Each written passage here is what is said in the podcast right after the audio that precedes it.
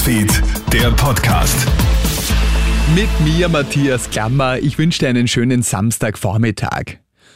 Das FBI hat im Anwesen des ehemaligen US-Präsidenten Donald Trump tausende Regierungsdokumente gefunden. Laut veröffentlichten Gerichtsunterlagen finden die Ermittler über 11.000 Regierungsdokumente und 48 leere Ordner mit der Aufschrift Verschlusssache. Die Unterlagen werden in 33 Kisten bei einer Razzia in Trumps Luxusvilla Mar-a-Lago in Florida sichergestellt.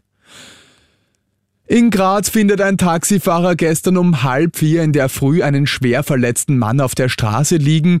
Es ist ein 39-jähriger russischer Staatsbürger mit massiven Verletzungen am Hals.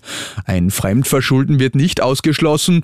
Heimo Kohlbacher von der Landespolizeidirektion Steiermark sagt zu Puls 4. Die Verletzungen sind absolut lebensgefährdend. Äh, der Mann befindet sich nach wie vor im künstlichen Tiefschlaf. Eine Aussage vom Opfer gibt es deshalb noch nicht. Es gibt bisher auch keine Infos zum Vorfall.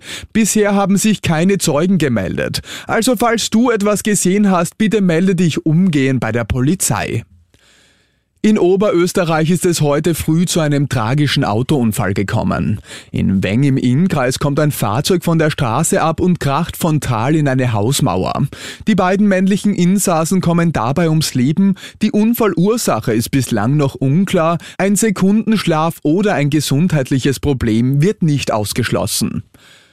Und der Eisverlust an kleineren Schweizern Gletschern war in diesem Sommer extrem.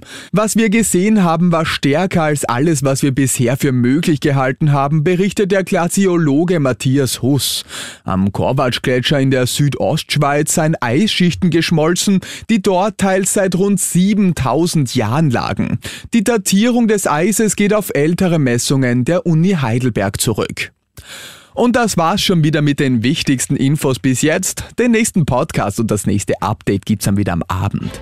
Schönen Tag dir. Krone Hits, Newsfeed, der Podcast.